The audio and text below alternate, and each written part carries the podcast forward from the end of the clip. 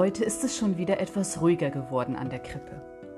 Das gilt für uns, aber ebenso auch für damals im Stall von Bethlehem. Das Leben mit dem Kind beginnt sich etwas einzuspielen. Die Besucher sind wieder nach Hause gegangen, die Herden auf den Feldern haben ihre Hirten wieder.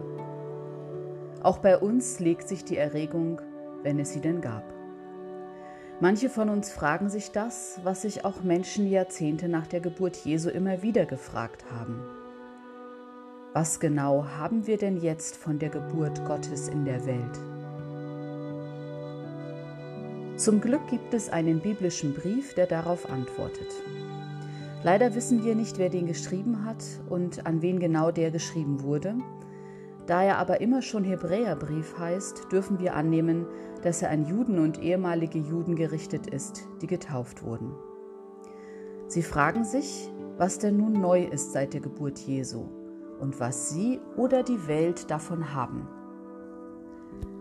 Und darauf antwortet der unbekannte Verfasser, Nachdem Gott vor Zeiten vielfach und auf vielerlei Weise geredet hat zu den Vätern durch die Propheten, hat er zuletzt in diesen Tagen zu uns geredet durch den Sohn, den er eingesetzt hat zum Erben über alles, durch den er auch die Welten gemacht hat. Er ist der Abglanz seiner Herrlichkeit und das Ebenbild seines Wesens und trägt alle Dinge mit seinem kräftigen Wort und hat vollbracht die Reinigung von den Sünden und hat sich gesetzt zur Rechten der Majestät in der Höhe und ist so viel höher geworden als die Engel, wie der Name, den er geerbt hat, höher ist als ihr Name.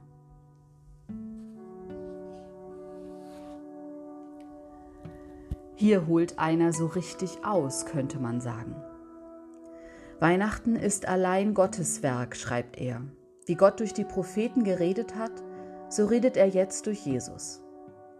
Jesus ist das Ebenbild von Gottes Wesen, er allein ist jetzt die Macht der Welt, das ist deutlich. Anders gesagt, Liebe ist jetzt die Macht der Welt. Darunter tut es Gott nicht. Der Schriftsteller Charles Bukowski schreibt einmal, wir werden alle sterben, jeder von uns, was für ein Zirkus. Das alleine sollte uns dazu bringen, uns zu lieben, aber das tut es nicht.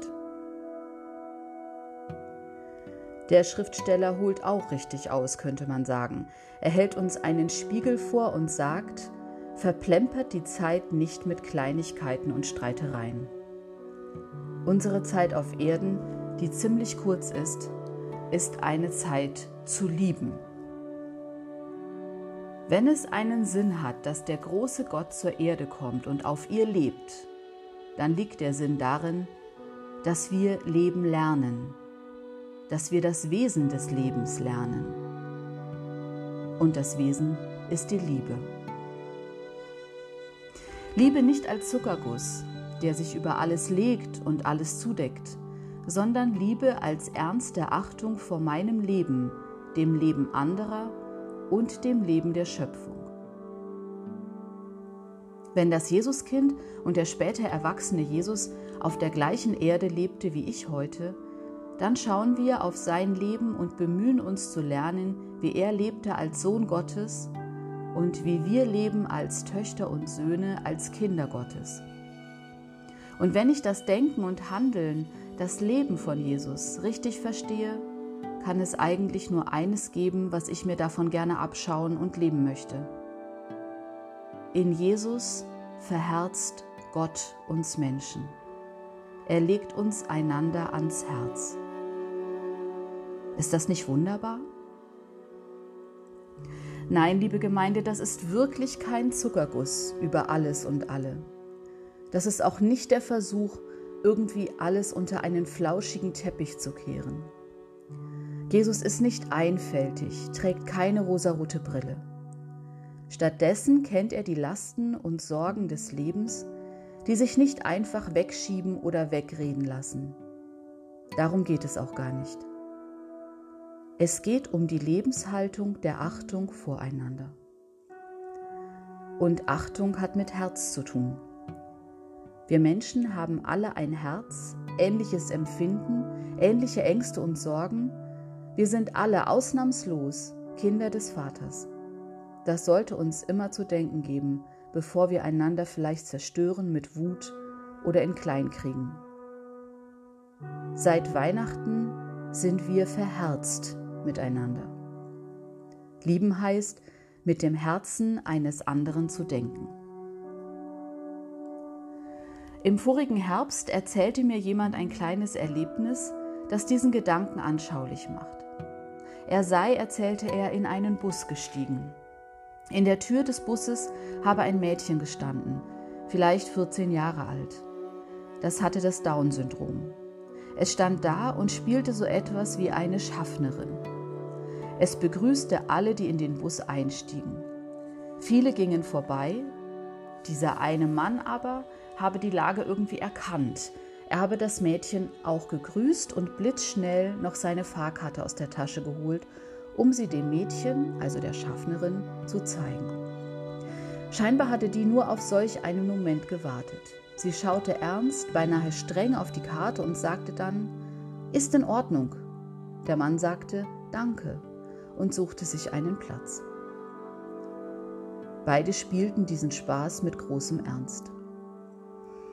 In der Kürze einer Sekunde hatte der Mann mit dem Herzen des Mädchens gedacht, scheint es, und gesehen, was sie jetzt braucht. Und tat das Notwendige. Er fühlte sich verherzt mit diesem Mädchen. Nicht, weil er sich dafür angestrengt hätte, sondern weil er es vielleicht gelernt hat, auch mit dem Herzen anderer zu denken. Miteinander verherzt zu sein ist übrigens keine Gefühlsduselei für Feiertage. Miteinander verherzt zu sein ist sich hineinzudenken in andere, ist gerade in den Stunden, in denen wir es schwer haben mit Menschen, vielleicht in der eigenen Partnerschaft, in der Familie, mit Freundinnen und Freunden oder wo wir sonst Menschen begegnen und mit ihnen denken und handeln, wichtig. Wir sind miteinander verherzt seit damals, als Gott zur Welt kam, einfach als Menschen. Verherzt zu sein ist keine Kuschelei, vielmehr ist es eine Lebenshaltung. Jesus hatte sie, auch noch im Zorn. Den gab es ja. Aber es gab bei ihm keine Abwertung oder gar Vernichtung von Menschen, weder mit Worten noch mit Taten. Es gab keine Verteufelung von Menschen, sondern immer die Hoffnung, mit Worten oder Taten vielleicht das Herz eines Menschen zu erreichen. Nein, leicht ist es nicht. Es ist aber wertvoll. Für andere und für uns selbst. Und davon haben wir etwas. Wir haben das davon, was auch Jesus davon hatte. Wir sind in Gottes Nähe. Wer liebt und sich um Achtung bemüht, lebt im Abglanz seiner Herrlichkeit. Das werden wir auch spüren, weil wir mehr Frieden haben in uns, ein besseres Gewissen und freundlichere Gedanken. Wer auch mit dem Herzen eines anderen denkt, stärkt das eigene Herz